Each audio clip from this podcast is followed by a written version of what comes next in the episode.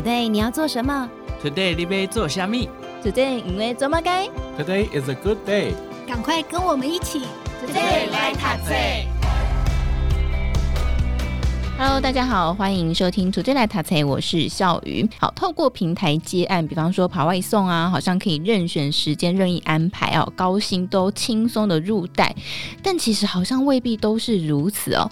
今天跟大家分享这本书籍呢，叫做《满意的话，请给我五颗星》，作者是韩国 KBS 的导播柳庆炫，以韩国 KBS 大获好评的纪录片叫做《星级人生》为起点哦，他揭露了十个不同领域的平台劳动者的困境。那他把它写成这本书籍，满意的话，请给我五颗星。那么今天邀请到的是这本书籍的推荐人，同时也是国立交通大学科技法律学院副教授邱宇凡副教授来到节目当中跟大家分享。教授好，大家好，各位观众大家好。好，所以先请教授跟大家分享一下这本书到底在谈什么？为什么教授会觉得说，哎，它是一本值得一读的书呢？嗯，好，其实这本书刚刚看那个标题嘛，叫给我五颗星，对不对？嗯，好，我相信我们的观众这一两年哈，尤其是疫情来，应该蛮常订外送的嘛。对，好，那你外送订完之后，你会发现你的画面会跑出一个说，就是请评分，然后那个出现的五颗星，其实讲的就是这本书的内容。好，所以其实我们台湾现在很熟悉的就是，你看那个书的封面写零工经济嘛，就是我们现在大街小巷看到的那个外送员，好，大概就是在谈外送员像这样子的一个工作者。好，那这本书蛮有趣的，因为其实这本书不是台湾第一本，哈，不是第一本在谈那个零工经济的韩国的出版的书，大概一。应该是一年前有一本书叫《什么都能外送》，那本书其实已经谈了这个问题，所以我我看到这本书的就是那个出版社邀请我写推荐序的时候，我想说有第二本吗？有可能不一样吗？打开之后发现哇，蛮令人惊艳的哦，就是跟那个第一本有蛮大的不同。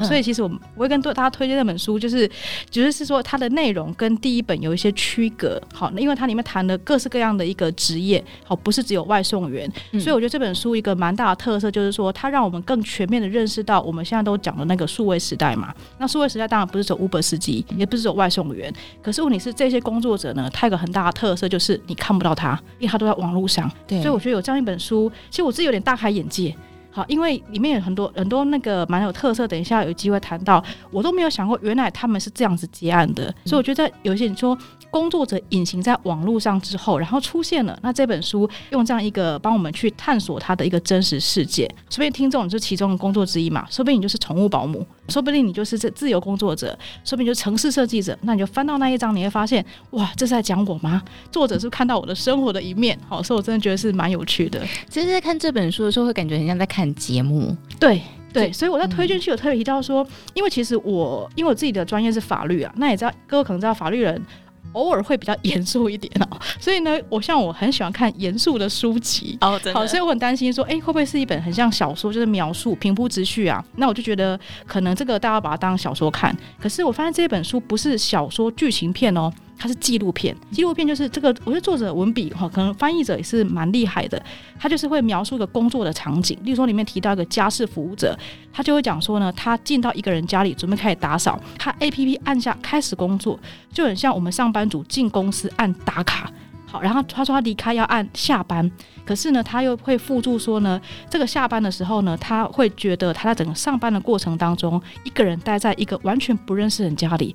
但是他会打扫比有主管在旁边更加的认真，因为有五颗星的评价。好，所以我觉得他当有交错，就是实际的场景跟他的一个内心 OS，对不对？那个交错会让我觉得哇，真的是蛮精彩的哈，所以我自己在推荐序写说，这真的是一个文字化的一个纪录片。嗯，真的，所以谈的其实是有点严肃议题，可是你读起来不会觉得严肃，而且你会深入其境。尤其如果是像刚刚教授提到的，如果你本身是有在做接案的工作的话哦，不过台湾其实对于这个接案工作啊，可能在这几年因为 Uber Eat 的关系，或者是 Foodpanda，我们不要 读后一下厂商。对，好，就是因为外送的关系，大家对这个呃经济模式比较。熟悉，当然在国外已经行之有年了。所以在这本书的封面上当中，其实有提到零工经济这件事情。好，我们先请教授跟大家分享一下，什么是零工经济？它有什么优点跟缺点？OK，零工经济其实词现在很普遍呐。好，其实零工是你看那个词，我们不要讲说它的英文原原文，你就讲看中文就好啊。零工其实讲就是零碎化一些小的工作。然后在这种小的工作里面呢，你去有点像就是。就是表面上讲接案式嘛，好，所以我们可能过去呢会讲说，哎、欸，我会找一份工作，那我们就问说，啊，那你工作时间是多久？一般来讲八小时嘛，好，那可能在台湾八小时虽然是法定工时，它是，可是它可能是很多听众朋友你最低工时哦，不是最高工时。对。那零工经济反过来就是说，哎、欸，你可能不是去看公司八小时，而是好几个零碎的工作。那零碎工作有分很多种类型，例如说，如果你是外送员，你送一餐，好，距离不要太远，例如两公里以内，你可能就是例如几分钟会送完。一单。对，可如果说你像这本书提到的其他工作者，举例而言，像那个清洁打扫，嗯，你接一案不可能是十分钟嘛，对，你可能接一案就是三四个小时。可是无论如何呢，他就是一件接一件的这样子零碎型的工作拼起来，那所以可能有正职，可能有兼职，所以它比较不是一个就是说一个我们讲说全职的一个工作，它等于是有点零碎式的，所以我们讲说是零工，它其实就是讲零碎式的这样子一个意思，所以才会讲说它跟我们过去传统那种就打卡有没有。各位听众朋友，你可能都有那个打卡的，现在可能是线上的，呈现出来不太一样的一个外形的状况，大概是这个样子。嗯，哎、欸，所以那以前台湾那种很多工地文化的这些工作者，嗯、他们也都是到处去接案的，他们也算是零工经济的一种，也可以这样讲。只是说，因为零工经济这个词汇比较流行是这几年嘛，嗯，那这几年流行还有个原因，就是因为那个接案呢，他们很多是经由那个 app。就是现在人人没有手机活不下去嘛，对不对？对，没错。然后呢，三不五时就下载一个新的一个城市，对不对？那经由这个城市来接案，比较是这几年的一个趋势。所以可以讲说，过去有没有接案工作者？有啊。我们台湾的法律就是因为有一些工作者，他叫做无一定雇主，他到处接案，所以你会加入像职业工会。哦。好，那像这样的其实一直都存在，只是现在变成说。有网络，好，你可能各位发现有网络之后，人跟人距离变得不太一样。你可能跟你对面讲话，你不会跟他讲话，你会说我们要传讯息。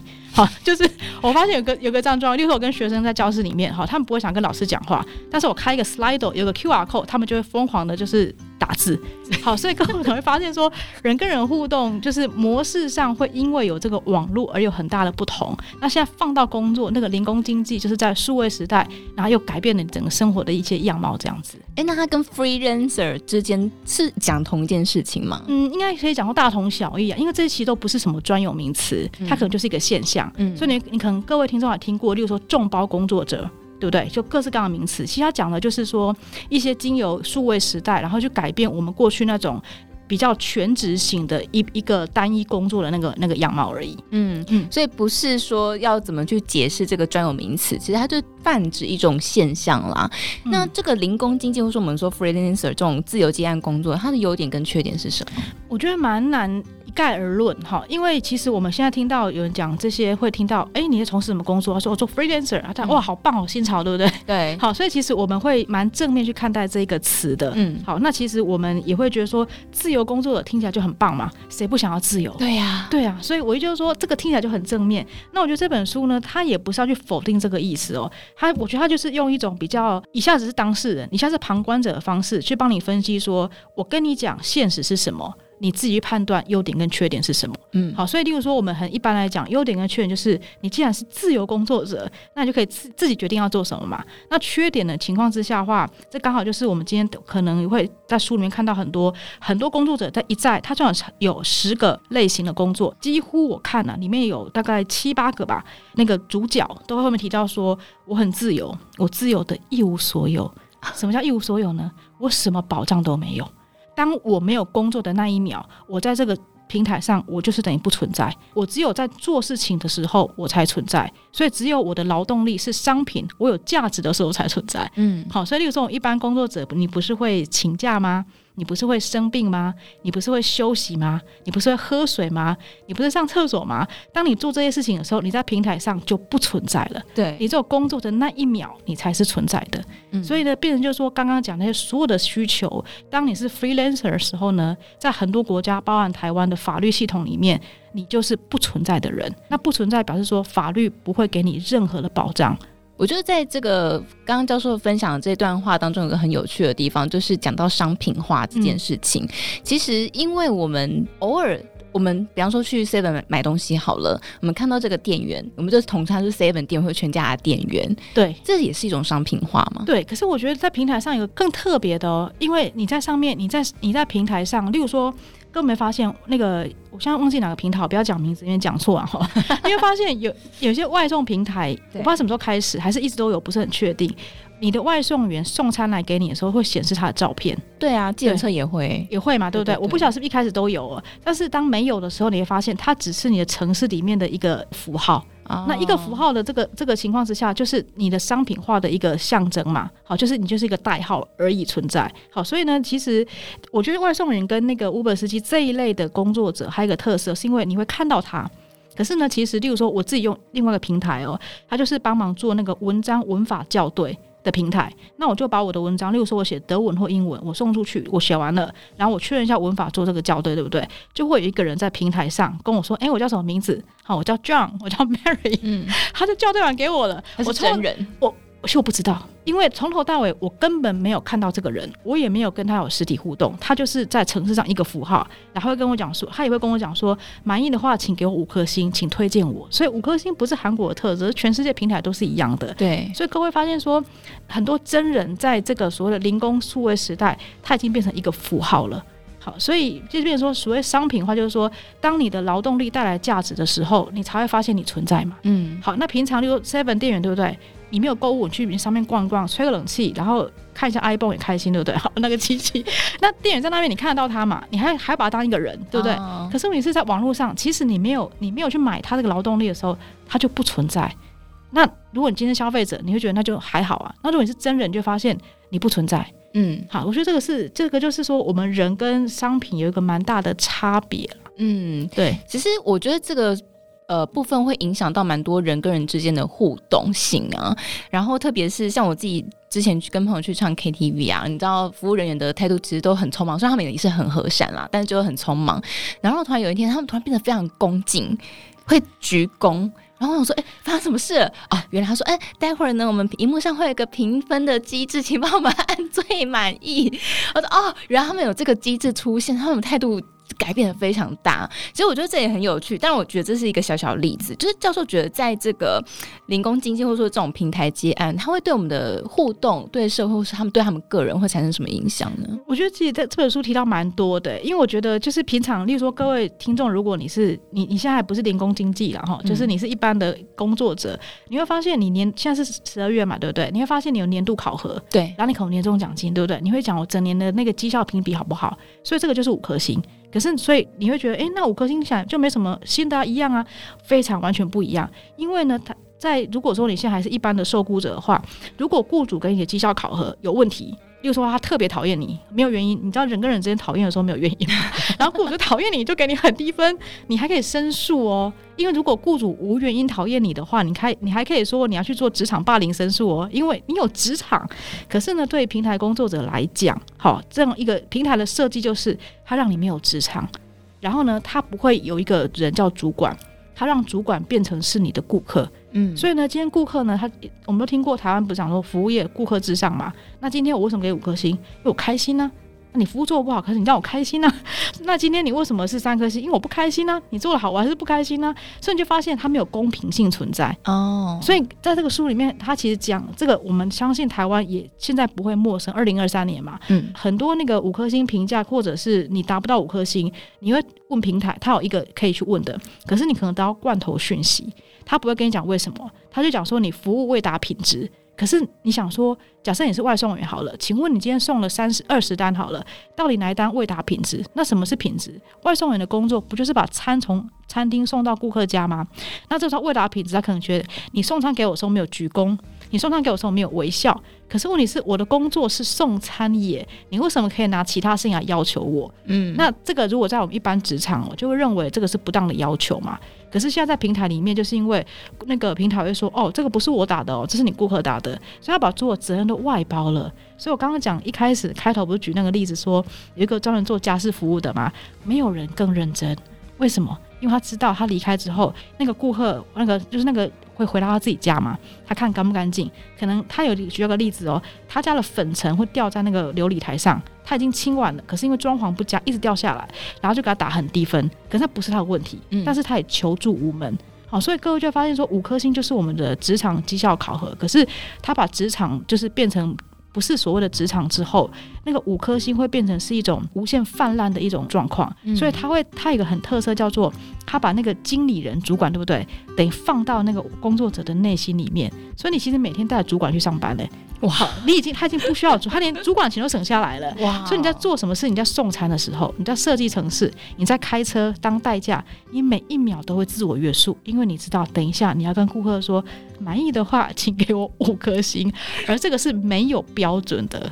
对，这在看这本书的时候，我就想到我过去呃，计程车司机可能下车的时候我会说，哎，等一下评分，请给我五颗星哦。可是我说下车的时候，我还是会给四颗星，没有什么原因，就是觉得五颗星满分，谁会达到满分？呐，四颗星应该刚刚好，所以确实就是没有任何标准的，就是看顾客的心情。而且在这本书当中有提到说，这个机制其实它无形中就会牵动接案者他能不能接到下一单工作，或者是他的绩效、他的赚的钱的多寡。对，因为五颗星，就说如果单纯是五颗星嘛，那如果只是参考，那还好，对不对？因为现在的平台它的运作，就是因为我们会选平平台之间有竞争哦。例如说你送餐会送哪一个平，你会选哪个平台？嗯，好，那你可能觉得大同小异。好，那换一个好了。如果你今天是要做城市设计，你会委托哪个平台？嗯，你应该看这个平台它的服务品质，对不对？对。那这种时候你就会看说，那它的它提供给你的工程师的一个状况。所以呢，这个平台它不太可能是真的让你自由。他一定要控制他的平台上的工作者，因为他要确保他的服务品质嘛。所以刚刚就提到在书里面提到很多，嗯，有没有五颗星影响很大。所以我现在打五颗星都非常认，非常的谨慎。好，后来我想说，他刚刚这样子，我其实不是很开心。可是我我的不开心可以影响他的工作权嘛？不行，我就给他五颗星。对，因为我觉得这本书让我们发现，因为其实台湾那个外送平台啊，餐饮外送平台也是有五颗星嘛。那我问外送员说，你拿不到五颗星会怎么样？目前为止，他们答案是我不确定会怎么样。不确定，定啊，对，可是不确定更可怕哦，因为不确定表示说什么什么事都可能发生，所以他更加的约束自己。那在这本书里面，他有提到说，如果你没有五颗星的话，第一个你可能未来接不到案，他可能觉得你不是很好，所以他就不判案给你。那平台上会讲说，你又不是我员工，我本来就没有义务要给你案件呐。嗯，那你你只要去争取啊，那你怎么争取？你就要争取五颗星嘛。对。另外就是说，里面还是平台，它会设计，因为每平台运作方式其实不是很一样。嗯。好，所以如果我们听众有人在做平台工作，对，我不晓得你能不能够知道，你的平台会把你的五颗星绑在你的接案的比率，给你几件，还是给你的报酬高低？嗯，会不会绑这些事情？还是会说，那你的评价过低的话，那你的。哪些事情会受到影响？所以它五颗星其实不是单纯一个肯，它不是肯定你哦，不是肯定你工作做得好哦，它其实是让你的工作权能不能继续接案。嗯、我看到里面书提到最严重的是，他会直接停权，嗯，停权就是解雇。好，所以你就发现没有五颗星这件事情已经不是说开不开心，而是你就从此被封锁了。你再也登不进去了。哎、嗯，这听起来其实蛮可怕的。因为在台湾，其实如果雇主要解雇劳工，其实是不能无缘无故的解雇。但是听起来平台要停权，其实所有的权利都掌握在平台上面。对，所以我们会觉得说，对我们念法院来讲，这个平台经济我们没有欢不欢迎，是因为他就是想要让一切本来有了法律保护，全部都消失。所以，我们一般人都台湾应该都听过劳动基准法嘛，里面有规定说，如果你的员工没有真的完全不能胜任这个工作，而他不能胜任，你还不能解雇他哦，你要对他做教育训练、绩效辅导、工作内容调整，你要做完一切哦，然后你才能够就是真的没办法了，双方都觉得没办法了，好，我们不要再。不要太放过彼此，没错，这个时候叫解雇最后手段性嘛。所以你发现很多绩效辅导，应该大家听过 PIP 嘛，会很多一个程序。所以呢，其实要之前一个员工在台湾并不是那么容易，因为台湾的法律的精神是保障大家一直都有工作，因为人就需要工作来赚那个收入嘛。嗯，那平台会说，哦，我们没有反对这个原则，可是你不是我员工。好，所以你不是我员工，那就没有这个相关法律的适用。所以确实就是有些工作者为什么后来那个会去提一些诉讼，嗯，他是要确认他是有适用劳基法，他才不会因为没有五颗星，然后就被停权。嗯，可是有时候没有五颗星不是他的问题嘛？就那天顾客可能情绪不好，然后可能是因为其他原因，好，或者是他有什么基于不能够说的原因，都各项都有了。好，这个书里面提到很多的一个例子。好，所以他对工作权的那个根本性的影响，其实书里面真的很提到很多。我觉得大家听到这里可能会想困惑，想、嗯、说：哎、欸，为什么我在这个外送平台，或是如果不是从事这个行业的话，可能会想说，为什么这些，比方说这些外送员他们在那个平台服务，可是为什么他们不是那个平台的员工呢？他们不是员工，那他们算什么？应该这样讲，我自己觉得他们就是员工啊。可是问题是平台就不承认嘛？那表示说平台跟外那个平台工作者，就是我们讲说这些零工经常会意见不一嘛。那意见不一的情况之下，就你可能就要去诉讼。那诉讼大家。听众朋友听到就哎，诉讼很陌生，对不对？要去告平台哈，那个时间、经济、专业等等，就很多很多这个状况嘛。好，所以其实我们讲说，当你在你当你在做一份工作的时候呢，你是接受他人的指示的时候，你就是所谓的受雇者，你就是劳工，你就要受所有的保障。好，可是现在平台就是用这种不同的设计，它让你觉得你很自由。很自由的人怎会是受雇者呢？可是我觉得这本书最大的贡献就告诉你说，我没有做任何的评价。你看完之后，请你判断你是不是自由的。嗯，好，所以我觉得自由这件事情对于台湾人来讲，台湾老公来讲，可能是一个难题啊。你觉得你自由吗？好，那今天会产生的情形就是说，他按他 APP 按我接按，按接受。你就觉得哇，我好自由，我竟然可以决定要不要接受诶，那跟我以前在办公室，雇主一看到我说把东西放在桌上说那个一小时都给我，好，你不能说不要啊，你就发现哇，我好自由哦。可是问题是这是一个相对值嘛，好，真的完全不受法律保护，不是这样相对比较而来的。嗯，所以平台很厉害哦，我觉得平台真的非常的聪明，他就给你多一点，比传统受雇者多一点自由，你就觉得自己好自由，你就觉得我是自己的老板。好，所以各位知道吗？像外送员哦，那个外送平台，他们契约不是写你是外送员哦，他写你叫外送厂商，是他们的厂商是对等的关系。对，契约上明白写厂商两个字哦，因为他让你觉得你在内心就觉得自己很自由。然后呢，他要让你按 A P P 的愿意跟不愿意，你又觉得自己很自由。那这种种种催眠之下，你就会自己自己很自由。所以突然觉得平台他没有说我责任，好像也很正常。嗯，可是我我觉得这本书一个很大的提示就是说，或许你没有看到更多平台的一个全貌，好一个全貌。好，所以里面有一个蛮有意思的一个比喻啦。他讲说，平台工作者就很像在棋盘上的那个那个棋子。对，那其实呢，你因为你是棋子嘛，可是你不觉得你是棋子。可是其实平台都已经把路线布好了，好，所以我们有没有看到这个路线？我觉得这个是我们对于这个工作的认识有没有再更往前跨进一步？我觉得他里面有提到一个，我觉得听得蛮毛骨悚然的。他说大意是说没有办法被自觉，他大意是说这些受过高等教育知识的人，然后反过来设计了一套控制人的这个演算法，控制那些没办法接受高等教育的劳工。嗯、当然不一定是高等教育这件事情，而是说这个到底是人是为 AI 所用，还是人去使用 AI 这件事情？对，例如说我们现在不是讲，因为讲讲人工智慧嘛，其实我们倒过来讲说，我们很多以为是 AI 做，它根本就不是，它是工人智慧。嗯，其实很多事情我们以为是电脑做，没有，它是人做的，只是那些人像我们刚刚讲的，他在网络上你看不到。好，所以例如说各位发现网络上就是有一些工作嘛，他是负责做，例如说网络刊物，网络刊物这件事情 AI 是。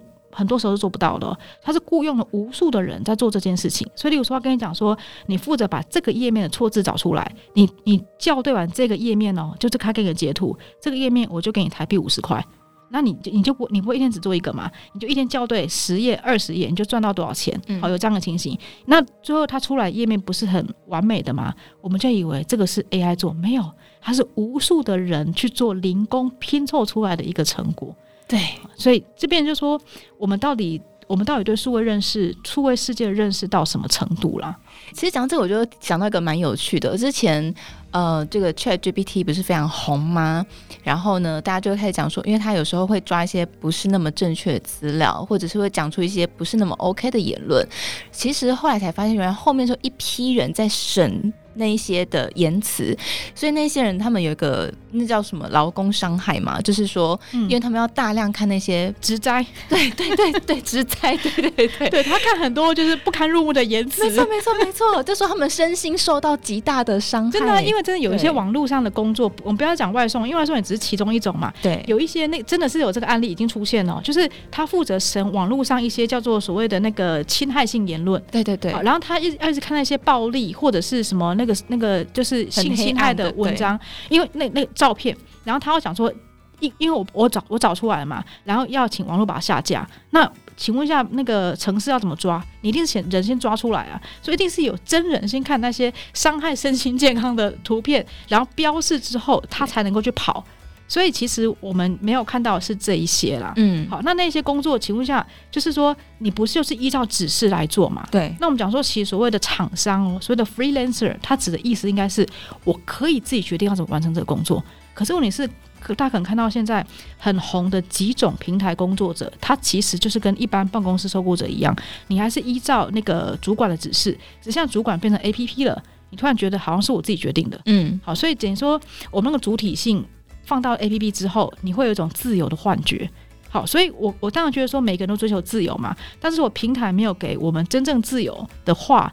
那我们的未来社会应该往哪边走？我觉得是这本书带给我蛮大的一个思考。嗯，对，刚刚教授有提到，就是说职职灾这件事情啊，其实也是呃很多人的疑惑。前段时间台湾也才就是经过这一番的呃辩论，就是说外送员他们车祸的时候，到底谁应该要负责？平台要不要负连带责任？那这件事教授怎么看呢？嗯，应该讲说，如果今天外送员是劳工的话，平台当然要就负那个职灾责任嘛。那职灾责任很，台湾的规定规范还蛮蛮完整的。例如说，假设你车祸严重不能去工作，对不对？你不能工作的因工受伤期间，平台是要给付你全薪哦。然后另外你还要投保职灾保险，由平台负担百分之百的保费哦。那现在平台他完全否认他是雇主嘛？他说你是我们的厂商，所以呢你应该自负其责。所以现在就变成就是说，现在发生的事发生这种职灾的话，外送员他大概就是全部都自己承担嘛。那这个当然法律上你可以去争执，可是。我依旧说，其实我们很难期待个别外送员他去做这件事嘛，所以我觉得目前台湾的政策还没有去看到这些人他在平台上工作一个一个比较全面性的一个问题。啊，所以如果说你一开始你就不晓得啊，原来职灾台湾有这么多保障，你就觉得自己自负其实很简单嘛，我们台湾人都喜欢自己负责任嘛，好，可是你真的哦，台湾职灾哦，如果你真的是受雇者哦，你受伤期间雇主要继付继续给付你全薪，因为你是因公受伤哦。好，所以不是要不是回家吃自己哦，然后那个职灾的部分还有医药费的支出，还有保险哦，其实保障是很完整的。那现在这个全部就是说，因为不被承认是老公，全部都没有。嗯，那全部都没有，这个就是我们在书里面提到了嘛？你说了成本自负，对。可是你是成本自负，请问那你有利润全收吗？没有啊，平台还是收了所有的利润啊。我觉得这个是我个人觉得看到比较不公平的地方啊。嗯，就像刚刚呃老师有提到，就是说这本书他没有在。赞成或者是否定，它只是让我们看到，呃，我们平常大概很少可以看到的一些呃角度跟样貌。当然，我们刚才一直提外送员。是因为我们台湾对这个职业比较熟悉，但其实接案工作有很多种不同的形态，在这书当中介绍了十种不同的领域哦，包括这个就是宠物的保姆啊，然后还有很多其他的哈、哦。那今天跟大家分享这本书籍叫做《满意的话，请给我五颗星》。那我觉得听众朋友们也可以透过这本书呢，你可以去了解接案工作，然后你可以去思考刚刚老师提到的，你真的是自由的吗？好，那么今天也再次感谢我们的老师来到节目当中跟大家分享，谢谢老师。谢谢，谢谢各位。